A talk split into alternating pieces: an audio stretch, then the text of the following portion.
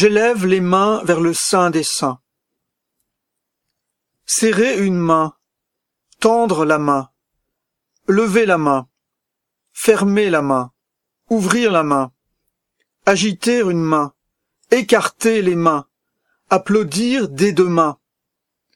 Nos corps peuvent parler en de multiples signes, mais par les mains se montre en toute simplicité ce que nos corps savent si bien cacher d'habitude, par prudence, au secret de nos âmes. Ils osent un instant rendre visible à fleur de peau nos états d'âme. C'est pourquoi la prière sollicite le langage des mains.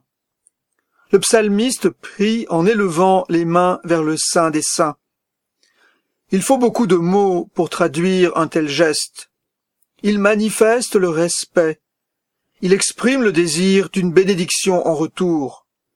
Surgit du plus haut désir de vie, un tel geste ne ment pas. Il dit la paix, il appelle la paix, il fait la paix. Mais ceux qui discourent sur la paix et ne la font pas, n'ont compris ni l'action du Seigneur, ni l'œuvre de ses mains.